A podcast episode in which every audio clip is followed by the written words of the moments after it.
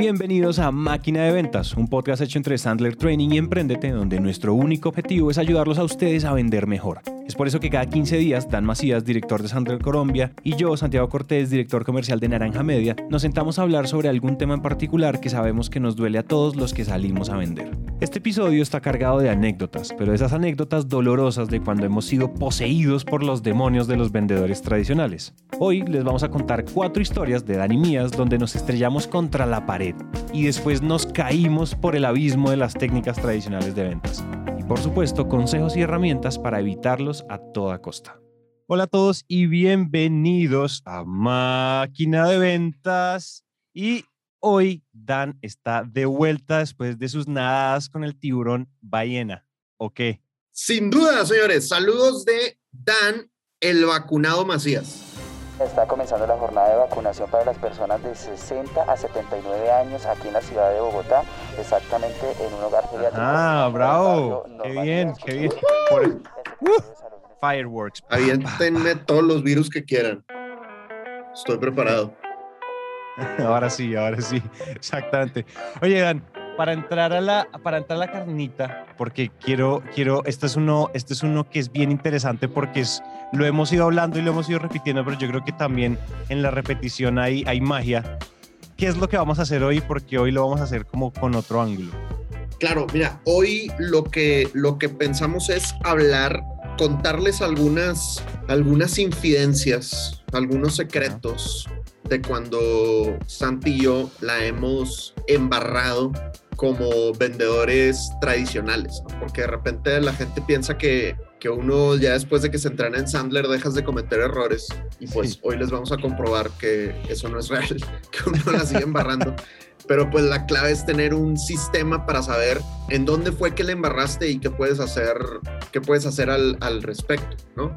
Entonces, ustedes saben, los que han ido a, a, nuestros webinars, que en Sandler hablamos mucho de la diferencia entre el vendedor tradicional y el vendedor Sandler.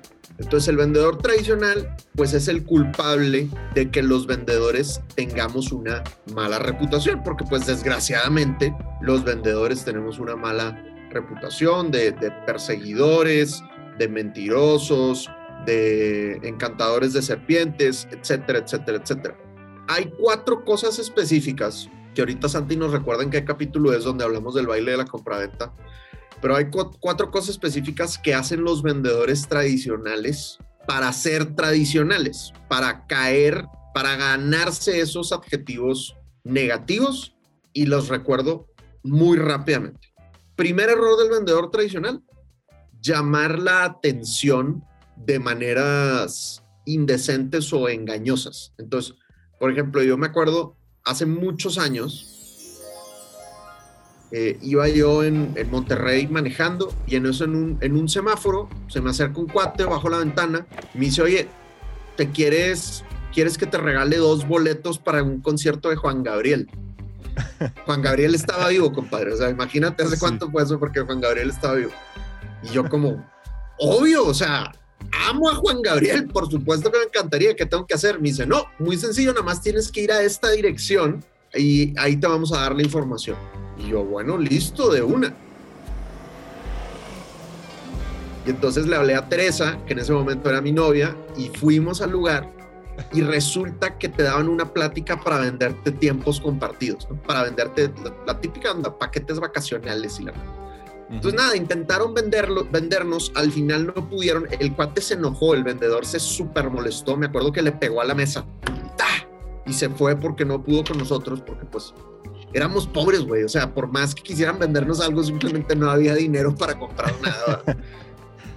y no nos dieron los boletos a Juan Gabriel, no porque no quisieran, sino porque se les habían acabado, pero nos dieron unos, unos conciertos, unos boletos para un concierto de tributo a Queen.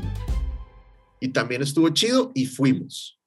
Entonces, bueno, eso es como lo que, lo que hacía antes el vendedor tradicional. O sea, en vez de hacer un speech comercial normal, es déjame te atraigo con un concierto gratis, con algo que no tiene nada que ver. ¿no? Entonces, eso es algo súper tradicional. Hoy en día yo lo adapto, la gente ya no hace eso, de, de, repente hacen cosas similares, ¿no? Como, oye, te, te, te ganas sí. una semana de vacaciones en Orlando si vas y escuchas la información. O sea, todavía hay una que otra compañía, personalmente me parece muy pasado de moda que lo hace, pero hoy yo creo que la manera en donde más nos podemos poner el saco de vendedores tradicionales es esperar que todos los leads nos lleguen por internet, o sea, llamar la atención a través de redes sociales. Entonces todos estamos como todos queremos ser influencers y todos queremos que haciendo contenido lleguen los prospectos. Y pues aquí lo importante es entender que claro que hay que hacer buen contenido, como tú y yo nos esforzamos por sacar estos episodios sí. cada 15 días, pero no es suficiente. O sea, a pesar de que estamos haciendo buen contenido, tenemos que estar prospectando. Entonces, si tú eres vendedor, eres empresario y no te están llegando suficientes leads por redes sociales, pues que no te sorprenda, o sea, sí. va a tomar tiempo que te vaya bien en, en, redes sociales y disciplina y estudio, y pues hay que balancear entre prospección activa, que es tocar puertas, y prospección pasiva, que es llamar la atención a través de, de redes sociales. Oye, y hay una, un aviso, el que no haya escuchado el episodio con Verónica Ruiz del Viso, eh, y quiera entender un poco como esos principios que uno tiene que tener para lanzarse a hacer redes sociales y a vender a través de redes sociales, ahí lo pueden ver. Y también si quieren recordar amplio el baile del comprador vendedor es el episodio número 11. Oye, lo otro que quería decir, esa historia como comienza, o sea, un, un, un, cuate se acercó a la ventana y me dijo que si quería tenía que ir a esta dirección.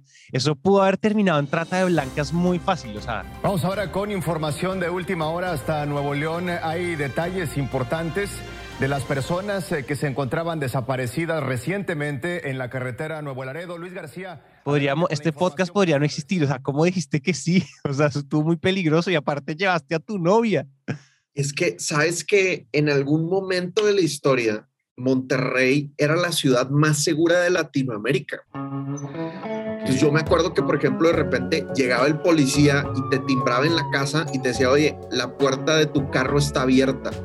Alguien despistado dejó la puerta del carro en la calle para que vayan y la cierren. O sea, eso hoy en día ya no pasa. O sea, si dejaste la puerta de tu carro abierta, pues despídete de tu carro, obviamente, ¿verdad? Y obviamente el policía tampoco va a ser buena onda para acercarse y para decirte eso. Entonces, fue, fue hace muchos años, fue hace muchos años donde las cosas no, no se habían complicado, no se habían puesto oscuras. Y entonces, en ese momento, nunca se me ocurrió que, que efectivamente podría haber sido una amenaza de secuestro. Entonces, pero sí, eran, eran otros tiempos, cuando el mundo no era un lugar tan oscuro. Oye, para eh, empezamos con las anécdotas o qué? Ah, bueno, entonces, primer punto es del vendedor Eso. tradicional es llamar la atención, ¿no? Ajá. Segundo punto del vendedor tradicional, la típica es presentar antes de escuchar. Presentar. La tercera es intentar cerrar con cierres de presión. Y la cuarta es perseguir hasta la muerte. Esas son como las cuatro cosas que hace el vendedor tradicional. Entonces, bueno, diciendo estas cuatro, Santi, confiésanos, ¿has sido vendedor tradicional? Me confieso, he sido culpable, he, he pecado, he pecado, Dan, he pecado. Resulta, vengan, les cuento esta historia. Yo tenía una cita, eso fue este año, hace como tres meses más o menos tenía una reunión con una Fortune 500, una de esas big techs grandes, grandes, uh -huh, grandes, uh -huh. una empresa de esas que, si yo digo el nombre, ustedes todos las conocen, pero vamos a dejarlo en la oscuridad por ahora. -huh. Y esta empresa, y esta empresa nos escribió por, nos escribió por la página web y nosotros, pues obviamente eso entra en nuestro funnel, yo le escribí, agendamos la reunión. Pero entonces yo estaba, no sé por qué, y o sea, yo, y lo digo modesta, yo sé manejar reuniones con empresas grandes, imponentes, intimidadoras. Y yo no sé por qué aquí me entraron como los nervios. Y entonces yo dije como, ay, no, y esta empresa y esto y lo otro, y qué van a querer. No sé, como que me entró un ataque de nervios extraño. Y lo primero que hago cuando entro a la llamada de Teams, que va a ser una llamada por Teams, llego y lo primero que hago es abrir una presentación, un PowerPoint y ¡pum! presentar Naranja Media. Hola, Naranja Media es la mega mamada y entonces esto y lo otro y esto y lo otro y esto y lo otro y características, beneficios, características, beneficios. O sea, empecé a hacerlo lo anti-Sandler. O sea, en este caso, David Sandler no estaba feliz en su tumba, sino revolcándose con ganas de salir como un zombie a devorarme el cerebro. Al de que lo y perdimos, empecé a presentar. Exacto, sí. Y yo empecé a, yo empecé a, a- a presentar, a presentar, a presentar, a presentar. Y entonces después cuando dejé de presentar les digo, bueno, entonces ¿cómo vamos? ¿Tienen preguntas? Ta, ta, ta, como que ya había acabado. Y entonces me dicen, sí, Santiago, pues mira, la verdad, pues está muy chévere tu empresa, pero pues nosotros no necesitamos nada de eso. Toma. ¿Cuánto había Nos- durado tu presentación? Además, además duró como que a mí los nervios me hacen hablar más, duró como 15 minutos. Yo Dios. usualmente hago esa presentación en 5 porque es como la fantasma, es 3, 4, o sea, esa se hacía toda. Pero entonces me extendí explicando esto y lo otro y cómo funciona y los pasos para hacer un episodio, un montón de cosas que nadie me preguntó. Y entonces yo empecé a echar el cuento y echar el cuento y sí, pero mira Santi, la verdad es que nosotros no estamos buscando eso. Entonces, no, no sé si yo no me hice entender en el correo, me dice el prospecto. Pero pues yo necesito que ustedes me ayuden a hacer un digital stage. Yo necesito que ustedes me ayuden porque vi que ustedes han hecho animación y tú me dijiste que hacían también animación. Porque nosotros efectivamente hacemos, hacemos unos episodios en animación, pero es hagan de cuenta volver el episodio una versión animada estilo box, estilo documental animado. Y, y entonces, pues claro, la animación tiene muchas categorías y este tipo pensaba que yo hacía esos, esos backgrounds digitales, como esos, esos escenarios digitales para webinars, así como de alto nivel. Y entonces yo como, no, este man está, o sea, qué podcast ni qué chingos. Yo, o sea, yo acababa de perder media hora y estábamos pensando que él quería, mejor dicho, hacer 170 episodios en una semana y no quería absolutamente nada que ver con audio, nada que ver con nada. Eso me pasa por no haber preguntado, por ser el, o sea, por presentar de una, incluso, incluso hablábamos de un estudio de, no me acuerdo, de una, de una empresa que salía de Sandler, que dice que si uno, o sea, uno, uno baja sus probabilidades cuando abre una reunión con presentación, cuando usa un PPT en la etapa de calificación, etcétera. Entonces, o sea, todo, todo lo malo, o sea, todo lo malo sucedió en esa reunión y bueno, quedamos de amigos y, no, pues para la próxima. Yo nunca validé dolor, nada embudo del dolor, no hice preguntas, no, no sabía cuál era el reto que tenían, nada, me puse a empujarle por los ojos. Sí, es como que yo voy caminando por un centro comercial y el tipo de las tangas de la lencería femenina me está vendiendo una promoción y me dice, pero llévelo, llévelo, llévelo, padrino, llévelo, llévelo. Pues es que yo no me pongo lencería femenina, amigo. Es como, entonces fue un poco forzado. Esa es mi historia súper mega anti-Sandler. Por favor, David, en paz descanses y en tu gloria, discúlpame. Sí, Total. Oye, ese estudio, ese estudio que dices de, de Gong, eh, Gong Eh, se llama la empresa, ¿no? Gong, que, que Gong lo que hace es, pues, analiza a través de inteligencia artificial las llamadas y videollamadas de los vendedores.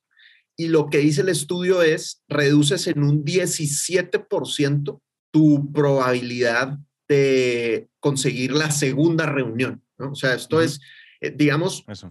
no es que estemos en, en Sandler en contra de presentar como tal, sino de presentar en el momento correcto. Y entonces, lo que a ti te pasó, que a todos nos ha, nos ha pasado, o sea, ahorita viene a mi mente una vez que, que mi cuñado nos llevó con un amigo de él cuando vendíamos diseño gráfico y el vato puso toda la fe en nosotros y, y le dijo a su amigo de que estos dos cuates son extraordinarios.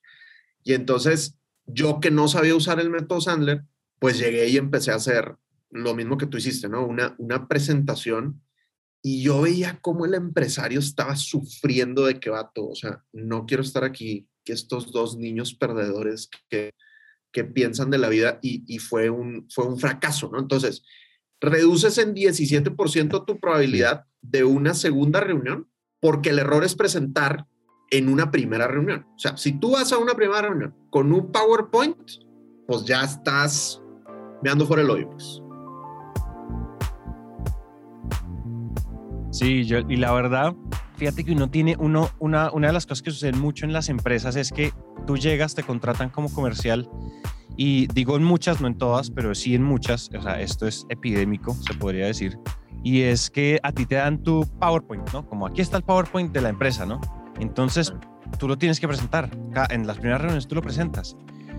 Y yo me acuerdo que antes era así, o sea, antes de yo ser Sandler eh, a- en el corazón, yo llegaba a todos los sitios y entonces eso era, y entonces era la, la, la sala de juntas y yo conectaba al computador y presentaba y no sé qué, sin antes hacer una sola pregunta. Ahora yo, ahora, o sea, si en este momento yo fuera a reuniones presenciales, cosa que ya no hago, yo diría como, venga, sentémonos ahí a tomarnos un café y vamos a ir, vamos hablando. En vez de, por favor, necesito un video BIM, necesito el cable HDMI, necesito que todo el mundo se siente enfrente mío. Obvio no, eso ya no. Y yo antes era su, yo antes era súper tradicional en ese sentido. Y llegaba con una presentación larguísima. Bueno, mejor dicho. Sí, fíjate que el, ahora que di un curso la semana pasada, eh, a mí a veces cuando me contrata eh, Sandler, Sandler Internacional y entonces no preparo yo el curso, sino que a mí me dan el curso y yo simplemente le echo mi, mi sal y pimienta. Y una de las analogías, estábamos hablando de, presupuesto, ¿no? Y una de las analogías que me pareció muy buena y que no sé por qué nunca había utilizado es, oye, si tú vas con un arquitecto y le dices, oye, quiero que me construyas una casa, ¿cuánto cuesta? Santiago, ¿qué es lo primero que te va a decir el arquitecto? Sí, pues, ¿cuánto tienes? Exactamente, o sea, ¿cuánto tienes y, cómo la quieres? Me explico, o sea. ¿Cómo la quieres? Exacto, ¿no? Porque ¿cuánto, cuánto me cuesta? Pues no sé, güey, no sé cuánto cuesta, o sea, podemos hacerlo de, de, mil maneras, ¿no? Entonces, a fin de cuentas, como vendedor tradicional es, perdón, como vendedor Sandler, pues tenemos la actitud, tenemos que tener la actitud de médico o la actitud de arquitecto de, oye, entiendo que necesitas medicina, entiendo que necesitas una casa, un edificio, pero pues antes de poder presentarte una solución, pues necesito que me expliques qué estás buscando. Eso es importante, eso que acabas de decir, una, cuña rápida, y es que si ustedes se dan cuenta, y no sé, creo que a ti te debe pasar todos los días, las llamadas siempre empiezan como, bueno, sí, súper chévere, uno igual hizo su acuerdo previo, hizo todo lo que uno tiene que hacer, pero siempre es como, bueno, Dan, preséntanos, ¿no? Cuéntanos de Sandler. Todo, O Santi, cuéntanos de Naranja Media, cuéntanos un poquito, preséntanos. Entonces ahí es donde uno tiene que resistir el llamado del demonio tradicional, como, no presento y digamos que de alguna manera ponerse, sonrojarse levemente y decir, oigan, listo, sí, yo les voy a presentar, pero es que antes necesito entender. Sí, como hablemos, charlemos, hagámonos preguntas y, pararlos, que eso en teoría es ir en contra, o sea, contra, como ir en contra del deseo del prospecto, pero pues la gracia es eso, igual es la gracia que nosotros controlemos ese baile. Sí, total, y aparte, regla Sandler. Si tu competencia está haciendo algo, deja de hacerlo inmediatamente, haz algo diferente. Todos los vendedores van y presentan, todos los vendedores van y presentan. Entonces, una manera de, diferenciarte es, oye, pues yo no vengo a presentarte, yo primero vengo, vengo a escucharte. Entonces, bueno, jóvenes, no presenten, no sean vendedores tradicionales. Como bien dice Santi, a todos nos ha pasado, todos lo hacemos de vez en cuando, pero pues dejemos de hacerlo si queremos obtener más información y cerrar más el, más el mejor en negocios. Bueno, entonces, eh, segundo punto que les queríamos contar el día, el día de hoy. Em, me pasó, güey, me pasó que cerré un cliente grandote, también compañía de software que, que quiero mucho y que gracias a Dios hemos hecho mucho negocio. Acabamos de cerrar un gran negocio con ellos y la chica que me contrató me invitó a otro negocio mucho más chiquito. Ahora, como yo ya había entrenado literalmente a cientos de su equipo, la gente, cuando yo entraba a la oficina, ¿qué onda, Dan? ¿Cómo estás? Me saludaban y la gente se emocionaba y, me decían, Dan, eres súper famoso en nuestra oficina y no sé qué. Y pues obviamente mi ego por los cielos, compadre. O sea, como si yo necesitara que alguien elevara mi autoestima, güey. Bueno, pues caminando en la nube, me explico. Y entonces llego a esta segunda reunión y estas chicas lo que me dicen es, oye, necesitamos un entrenamiento de cinco horas para lograr esto y esto y esto. Para un equipo, ¿no? No eran cientos de personas, sino 20, 30 personas. Entonces, como yo venía con el ego inflado y ya era mi cliente, no era mi prospecto, sino era mi cliente, yo dije, no voy a ser Sandler, voy a ser un consultor y les voy a explicar pues cómo funciona el mundo, ¿no? Y entonces les empecé a decir que cómo se les ocurría pedirme algo de cinco horas, que obviamente eso no iba a funcionar absolutamente para nada, que si no querían hacer algo de largo plazo conmigo, pues que probablemente no valía la pena que trabajáramos juntos. O sea, mal, güey, mal, súper mal actitud, mal, güey. Y entonces eh, me voy yo de la reunión, me dicen, bueno, pues mándanos la propuesta, ¿no? Y yo sí, está bien, yo se las mando. Y me voy de la reunión y en el elevador, en el elevador empiezo a reflexionar y igual que tú, ¿no? O sea, como, ¿qué pensaría San David Sandler de mí en este momento? Y pues dije, o sea, en ningún momento David Sandler dice que trates mal a los prospectos. Al contrario, en, en, en, hay todo un tema en Sandler de análisis transaccional y entonces es la diferencia entre ser padre crítico y ser padre proveedor, ¿no? A veces actuamos como papás ante los clientes y una cosa es ser padre crítico, ser mala onda y regañar y otra cosa es ser padre proveedor. Oye, te entiendo, ¿qué necesitas? ¿Cómo te puedo ayudar? Y David Sandler dice, nunca debes de ser padre crítico, todo el tiempo debes de ser padre proveedor. Entonces yo en esa reunión fue, fui súper, súper eh, padre crítico. Y entonces le hablo a mi contacto y le digo, oye, se me hace que la embarré. Y me dice mi contacto, Dan, no la embarraste, la súper embarraste, güey. O sea, ¿qué te pasó, güey? ¿Cómo, cómo, o sea, por qué las trataste así, sabes? Y yo, tienes toda la razón, mil perdones, soy un perdedor. Y entonces le digo, oye, de pura casualidad, sirve si les mando un mail como muy arrepentido, ni se dan, lo que sea, o sea, pero haz algo porque pues estas chicas te odian, güey, ¿no? Mm. Y entonces les mandé un mail, les mandé un mail y el título del mail era una sincera disculpa, una sincera disculpa. Entonces escribo, estimadísimas, estoy profundamente apenado con ustedes y les escribo para pedirles disculpas por mi actitud, mi tono y mi falta de flexibilidad hoy. Les tocó sufrir el lado oscuro de mi temperamento y mi injustificado afán. Siento que provoqué incomodidades y al salir me puse a reflexionar sobre mi comportamiento y creo que me excedí, de verdad, mil perdones. Les garantizo una actitud abierta de mi parte el lunes para poder generar el temario que les funcione y sobre todo que los lleve a alcanzar los resultados que están buscando. Confío en que llegaremos a un acuerdo sin problemas. De verdad, mil perdones. Un abrazo. Y gracias a Dios, sobrevivimos. Logramos bajar bien, Bien, el balón. Bien. Y eso fue echarse al chiquero. Chiquerazo.com, sin duda. Chiquerazo.com. Oye, qué miedoso. A veces eso pasa mucho. Regañar clientes es, es así. Y yo tengo una historia de regañar clientes también. ¿Te la cuento? Echa el chisme, por favor. Entonces, a mí me pasa muy seguido que como nosotros, o sea, vender podcast no es tan común en Latinoamérica, ya se está volviendo cada vez más, pues porque esto es un mercado que está creciendo muy rápido, etcétera, pero pues esto no es como que 100 de 100 yo llego y me siento y todo el mundo la tiene clarísima y todo el mundo ya sabe esto cómo funciona y todo el mundo ya sabe cómo comprar, es un poco lo que a la industria del desarrollo web y el desarrollo de tecnología le pasó mucho y fue que son industrias que tienen que enseñarle a sus prospectos a comprarle a uno, porque la gente no, no entiende nada. Sí, hoy en día, si yo te compro a ti, yo sé que tú vendes por horas, tú cobras por la cabeza, tú esto es un entrenamiento, esto es tiempo, esto es largo. Como que si uno va a comprar, no sé, consultoría, pues uno sabe que uno va y compra horas de consultoría, unos entregables, etcétera. Y salir como prospecto a comprar podcast, ¿no? A, a cotizar y a comprar podcast, pues eh, la gente no sabe qué salir a buscar. Como, oigan, necesito que me produzcan podcast, pues yo no sé eso qué implica, eso cómo se hace, eso Claro. cómo se cobra. Entonces no saben en qué unidades quieren que uno cotice, etc. Entonces en muchas llamadas yo entro a, pues, a dar una microclase, como estoy enseñándoles de esto de qué se trata para que estemos todos en la misma página. Ujú. Em, sin embargo, pues yo siempre aplico la de, o sea, vende hoy, enseña después. Es decir, yo ahorita no les tengo que, yo no les voy a enseñar pues el megacurso de nada. O sea, yo simplemente les digo, miren, Claro. Estas son como las variables 1, 2 y 3 y vamos a estar trabajando sobre esto y una propuesta se, o sea, se constituye así. Pero el otro día estaba en una llamada también con una empresa bastante grande y estaban además todos los, todos los tomadores de decisión, o sea, por pura, y esto fue por pura suerte, o sea, yo no lo, o sea, yo, yo no lo estaba buscando, eso de llega al tomador de decisión, ellos, de decisión, ellos llegaron todos solitos, porque ¿qué pasa? Y esto es un truquillo chévere, y es que cuando la gente lo cita a uno, un- y uno les dice, oye, mete Ujú. a la llamada a todas las personas que creas necesarias que deberían estar ahí.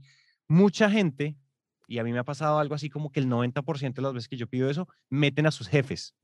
Ujú. Entonces, de la nada, sin que yo sepa, terminamos en la llamada todos los tomadores de decisión. Ahora ya lo sé y es una técnica que yo repito y que ustedes róbensela, úsenla porque pues me ha funcionado. Yo no sabía que eso funcionaba, pero funciona. Buenísima, buenísima. Y el caso es que estábamos con todos los tomadores de decisión y yo estaba hablando y ahí sí yo estaba haciendo super Sandler, ¿no? Iba todo perfecto. Hasta, hasta ese momento, en los primeros 15 minutos, David Sandler estaba diciendo, qué lindo mi legado, qué lindo mi legado en Santi. Y después, acto seguido, lo siguiente que pasa es que me dicen, bueno, Santiago, necesitamos hablar del retorno de esto. Yo, yo necesito vender más porque pasa esto y esto y esto, y la pandemia nos afectó estos números, y yo necesito levantar esos números con el podcast y se me sale a mí el padre crítico, pero así, o sea, pero extremo, o sea, me poseyó poseído con los ojos rojos y yo dije, como este, por dentro yo decía, este hijo de madre, ¿cómo se le ocurre pedirme eso si es que? Y entonces abro la boca, cometo el error de la boca y digo, a ver, a ver, a ver, un momento, un momento, un momento. Esa frase ya está mal. Ahí no he dicho nada y eso ya está mal. Eso de, a ver, a ver, a ver, un momento, un momento, un momento. Claro, sí, sí. Y ahí ya estoy y ahí otra vez en la tumba empieza David a revolcarse en ahí. ¡Ay, y entonces llega y dice, entonces yo llego y digo, miren, esto es como, esto es como si ustedes abrieran, ¿ustedes alguna vez han abierto un canal de YouTube? Sí, claro, aquí tenemos YouTube. Y ustedes publicaron el primer día y ustedes ya esperaban monetizar y ser youtubers. Y dejé la pregunta, uy. y entonces estuvo muy violento, estuvo muy violento. Entonces, ¿qué pasó? Yo les dije, eso es lo mismo. O sea, si vamos a hacer podcast, pues estamos haciendo una apuesta por un canal. O sea, el primer episodio no nos va a traer más clientes. El primer episodio es la primera ficha en la apuesta, una apuesta a largo plazo para crear un montón de... Eh, y una retaíla así, un chorro mareador y regañístico. Y, y al final fue como que quedaron como, me hacían como la cara de, no, pues Santiago, no, sí, entendemos y o sea, quedaron apaleados y yo ahí de una me caí en cuenta. Y como, uff, no. Ahí sí la recontra embarré. Pero como que la llamada se acabó, la llamada se acabó, ¿no? Eh, y colgamos. Y yo después le hablé también a mi contacto. Y yo le dije, oye, o sea, no le dije como, así como le dijiste tú, yo le dije, oye, creo que mi tono se pasó y creo que los estaba regañando. Creo que podríamos volvernos a reunir y yo creo que igual sí puede haber un retorno interesante en el corto plazo, pero igual hay que tener expectativas flexibles, entonces creo que me pasé porque estaba, o sea, como que me lo tomé personal, le dije. Entonces, y ella me dijo, no, Santi, tranquilo, igual todos entendimos que igual es una apuesta por un canal, pero pues igual sí nos gustaría como entender bien lo del retorno, pues porque finalmente nos dijiste que no iba a haber nada. Y en realidad sí va a haber. Entonces dije, pues alineamos expectativas. ¿Qué opinas si sacamos una llamada mucho más corta y alineamos expectativas para entender igual si, si quieren continuar? Pero le dije, igual, si quieres que dejemos ahí, está totalmente bien y yo lo entendiera perfecto, pues igual me pasé. Y me dijo, no, no, no, Santi, sí, igual ellos quieren, ya hablé con ellos y pues volvámonos a reunir. Y yo como, ¡Oh! pero mejor dicho, pegó en el palo, después pegó en el otro, después le pegó en la rodilla, después en la nuca del arquero y entró, pero casi no entra pero fue chiquerazo pesado. Y después volvimos a regendar, ta, ta, ta. Eso pasó hace como también, como tres meses y algo. Eso fue. Pues ahí yo, yo diría dos lecciones de nuestras anécdotas. Tres lecciones. Número uno, no agarren a Dan y a Santi en mal día porque son insoportables, claramente. Sí. Eh, número dos, hay que ser padres proveedores y no, y no padres críticos, ¿no?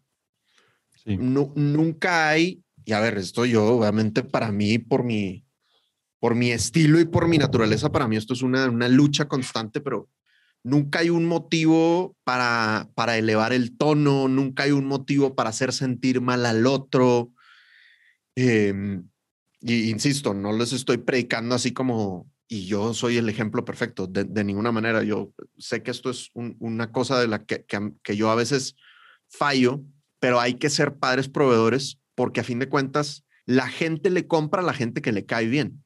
Sí. Eso es una frase que repetimos mucho en Sandler. La gente le compra a la gente que le cae bien. Entonces, obviamente, cuando tú te pasas a ser padre crítico, por más que estés en tu rol de consultor, eh, pues es muy fácil dejar de, caer bien, ¿no? Y a fin de cuentas, pues las personas le compran a otros, a otros seres humanos y la venta es una, un tema emocional y entonces es muy fácil que por más que tus argumentos lógicos sean reales y ciertos, si emocionalmente estás haciendo sentir mal al otro, pues es fácil que, que valga queso el asunto, ¿no?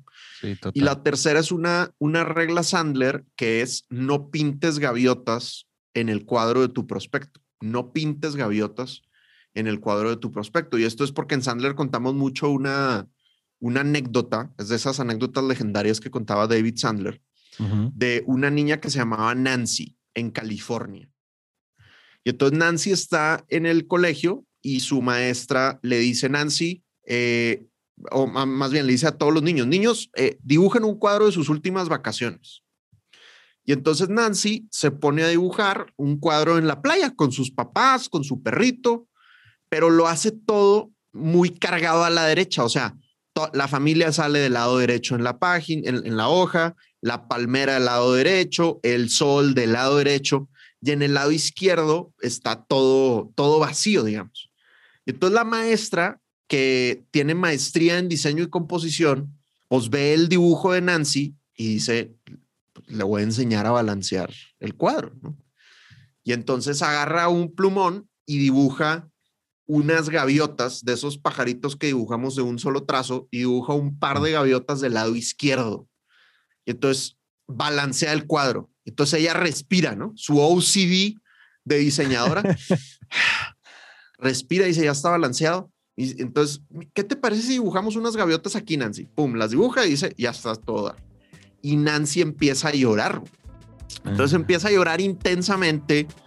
La, la, llevan con el director, Nancy sigue llorando, le hablan a la mamá, la mamá pasa por la niña, sigue llorando Nancy, se van a la casa, llega el papá a la casa, sigue llorando Nancy y entonces el, el papá sube al cuarto de Nancy y ve el dibujo del cuadro y le pregunta a Nancy, ¿qué, qué, qué te pasa, mijita? ¿Por qué llevas llorando tantas horas?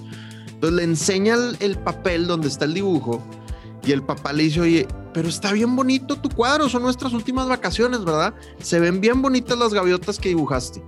Y entonces Nancy ¡ah! empieza a llorar todavía más porque el papá le recordó de las gaviotas. Entonces el papá agarra a Nancy a la mamá y se van al colegio y le dicen al director que le hicieron a mi hija. Y entonces el director manda a llamar a la maestra y le dice, explícanos por qué esta niña está llorando. Entonces la maestra dice, oye, yo no entiendo, yo le pedí a los niños que dibujaran un cuadro. Nancy dibujó un cuadro muy bonito, pero lo dibujó muy cargado a la derecha y como yo soy maestra en diseño y composición, pues me di cuenta que el cuadro estaba poco balanceado, entonces agarré unas gaviotas y las dibujé del lado izquierdo y luego Nancy empezó a llorar. Y entonces el director le dice a la maestra, le, pregunta a Nancy, Nancy, ¿por qué estás llorando? Y entonces Nancy dice, yo no quería las gaviotas ahí. Y entonces el director le dice a la maestra, maestra, usted queda suspendida, no vuelva a cortar la libertad de expresión de nuestros niños, ¿no? Y entonces decía David Sandler después de contar esa anécdota, regla Sandler, no pintes gaviotas en el cuadro de tu prospecto. Entonces, constantemente los prospectos ya tienen la solución ideal de lo que quieren. Ya entienden ellos su problema, ya saben qué es lo que están buscando y llegamos nosotros con nuestra actitud sobrada de consultores a veces y empezamos a pintar cuadros, empezamos a pintar gaviotas en el cuadro. Y en vez de caer bien, pues caemos mal. Entonces, la recomendación, y lo hacemos muchas veces como padre crítico. Entonces, la recomendación es, oye, si tú de verdad consideras que el cuadro necesita unas gaviotas, pues pregunta. Oye, una pregunta de pura casualidad sería interesante que pintáramos unas gaviotas aquí del lado izquierdo del cuadro como para balancearlo un poquito o no es algo que sea interesante para ti. Y dale la salida al cliente para que el cliente se sienta tranquilo y cómodo diciéndote si le gusta o si no le gusta. Entonces, no regañen a los clientes jóvenes, mejor no impongan, mejor pregunten. Totalmente, totalmente oye, esa historia está muy, muy buena. Y es que uno, eso pasa muy seguido, que uno siente como una urgencia de opinar porque uno siente que ya lo ha visto antes, que ya lo sabe, que tiene la respuesta que ellos no han visto. Y de pronto no. O sea, lo que hay que validar es antes si esa respuesta podría ser interesante. Es un paso. ¿Sabes qué? Además, ¿sabes qué es lo chévere de Sandler? Que las soluciones a muchos comportamientos, primero, son muy lógicas, tienen mucho sentido y no son difíciles. No es ciencia de cohetes. Pregunten antes de pintar la gaviota. No se trata de no pintarlas, es pintarlas si son necesarias o no. Última situación, jóvenes, en donde yo fui súper vendedor tradicional y se las cuento para que no, para que no les pase. Vendiendo, en ese momento vendía yo paquetes de redes sociales, paquetes de redes sociales. Y entonces me acuerdo que eh, un amigo me invitó a dar una conferencia. Eh, él se reunía como todos los miércoles o todos los jueves en la mañana con un grupo de, empresarios, de dueños de, de, pymes poderosas. Entonces había como 20 tipos, ¿no? Todos dueños, todos tomadores de decisión, o sea, excelente audiencia. Voy, hago mi presentación y varios me piden cita después. Y entonces voy con uno de ellos y me reúno, le hago preguntas y le hago una versión similar de la presentación. Como esto sucede como un mes después de la conferencia, pues a mí la yo la neta ni me acordaba que le había hecho la presentación. Entonces como que le hice una versión de la presentación, el vato que, ah, sí, sí, muy bien, como lo que nos contaste en la conferencia, buenísimo. Me dice, bueno, pues tráeme, tráeme una propuesta. Y yo, claro que sí. Y yo fui muy Sandler en ese momento y dije, ¿cómo la quieres? ¿Qué te gustaría ver en la propuesta para que cerremos el negocio? Me dijo esto y la lista, ¿no? Y yo, está bueno. ¿Cuándo nos vemos? No, pues ando ocupado, salgo de viaje, veámonos en tres semanas. No, de todas maneras no tengo prisa. Listo, ya está. Agendamos. Llega el día de la presentación y a mí se me olvida que tengo la presentación. Y entonces el vato me escribe como una hora antes, como, oye, firmes para dentro de una hora. Y yo, claro que sí. Y en ese momento dije, madres, güey, no me acordaba que tenía esta presentación. Pero dije, pero pues, no pasa nada, es un cierre normal, tranquilo, en los que hago constantemente. Entonces, nada, ahí cambié dos, tres cosas en mi presentación. Voy, hago la presentación de la, de la propuesta y en Sandler tenemos una, una técnica que utilizamos durante el cierre eh, no siempre, pero a veces que se llama la técnica del termómetro. Entonces, la técnica del, del termómetro consiste en, a dos tercios de tu presentación, preguntar del 1 al 10 cómo vamos. Estimado prospecto, del 1 al 10 cómo vamos. Y entonces el prospecto me contesta cero. Y yo dije, seguro entendí mal, seguro entendí mal, ¿verdad? Mis oídos están sucios, no me bañé, o sea, ¿cuánto? Y el vato me dice, cero. Y yo, ¿cómo, que cero? Me dice, Dan, me estás haciendo por tercera vez la misma presentación que ya me hiciste dos veces antes. Primero en la conferencia, luego la primera vez que nos reunimos. Y ahora me estás trayendo lo mismo. Los mismos casos de éxito, la misma explicación. Y me dice, tú me preguntaste la vez pasada qué quería yo ver. Y te dije, quiero casos de éxito de empresas de logística en México, medianas, que hayan sido exitosos con redes sociales. Fue lo único que te pedí y no lo trajiste. Y en ese momento llega a mi memoria que efectivamente me había pedido eso, güey. Pero como yo no me había dado el tiempo de, de preparar la presentación, pues se me olvidó, güey, se me olvidó por completo. Ay, Y entonces, pues otra vez intenté tirarme al chiquero. Fulanito, tienes toda la razón. Mil perdones. Eh, en algún momento yo perdí la sintonía contigo. 100% asumo la culpa. Me das oportunidad de dar dos pasos hacia atrás y corregirte la presentación. Y me dijo, no, Dan, muchas gracias. Vamos a buscar otros proveedores. Y me mandó a cazar elotes, papá. Me mandó a cazar elotes. Y rémoras. Y rémoras comiendo elotes. Grave, No. Oye, pensé. un golpe muy duro, pensé que, ibas a, pensé que iba a funcionar el chiquero.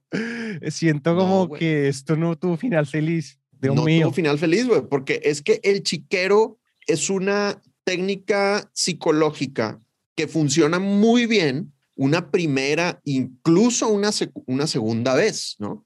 Pero pues es como, oye, si tú a tu pareja ya le quedaste mal dos o tres veces, ¿verdad? Es más, me acuerdo un cliente que me dijo una vez, deja de pedirme perdón. Lo que quiero es que me resuelvas el problema. pues tiene toda la razón. Claro, o sea, el chiquero lo que hace es baja la emoción y te da oportunidad para que empieces a tener la conversación de cómo resolver el problema. Pero si ya tuviste esa conversación tres veces y sigues sin resolver el problema, pues obviamente el prospecto, el cliente o tu pareja tienen todo el derecho a decirte, ¿sabes qué? Como diría Teresa, rúmbale a tu choza. O sea, parte de mí. rúmbale a tu choza. Muy bien. Entonces, muy bueno, bien. el final feliz es el aprendizaje, Santiago. El final feliz Claro. es el aprendizaje. Y el aprendizaje es adapten sus presentaciones a su cliente. O sea, muchas veces las propuestas que mandamos, muy de vendedor tradicional, como me pasó a mí, pues llevas el mismo PDF generado muchas veces por el mismo software de cotización que tienes y lo único que cambia es la cantidad de unidades que estás vendiendo o el tipo de unidades que estás vendiendo. Pero realmente lo que quieres hacer es una personalización de la presentación final. Por eso le preguntas al cliente, oye, ¿qué te gustaría ver, escuchar o experimentar para garantizar que nosotros somos la mejor opción para ti? Y luego es tomar nota, cosa que yo no hice por inútil en ese momento, y luego darte el tiempo de preparar la presentación, cosa que yo no hice por inútil en ese momento, y presentar algo personalizado. Eso obviamente va a aumentar tu porcentaje de cierre tremenda, tremendamente. Sí, total. Estoy totalmente de acuerdo. Nosotros, aquí, aquí yo tengo una, nosotros tenemos un ritual interesante dentro de Naranja Media y es que cuando hacemos las presentaciones, las propuestas que ya son de cierre final, de concepto final, etcétera, yo me reúno con algunos del equipo de producción, a veces con mi, con mi socio, con Juan Pablo, y digo, ven, ayúdame a entender, ayúdame a crear algo interesante para este cliente, como una, un preconcepto interesante, porque me pidieron esto, querían ver esto en la presentación, etcétera, y lo hacemos. Y siempre que yo consulto con alguno, con, al- con alguien del equipo de producción, casi, o sea, al 100% de las veces cerramos, cuando ya estamos en esa etapa. Cuando yo le digo, Juan Panito, que me ayudes con esta presentación, siempre que Juanpa me ayuda, siempre cerramos. Evidentemente, pues cuando ya estamos en esa etapa con el cliente, pero personalizar es más trabajo, pero pues, o sea, es más trabajo no vender, porque te toca salir a prospectar, salir a... o sea, es más trabajo no vender. Entonces, Frase legendaria, compadre. Es más trabajo no vender, 100%. Tienes toda la razón. Tienes toda la razón. O sea, inviértele tantito en ese, en ese, es que es el, es el paso final, güey. Es el, tendría que ser el momento clímax, ¿no? exacto, Inviértele porque, como tú bien dices, si no, después va a ser mucho más caro. exactamente. Bueno, podríamos decir con estas anécdotas que lo tenemos. Muy bien. Perfecto. No sean vendedores tradicionales, sean vendedores cool.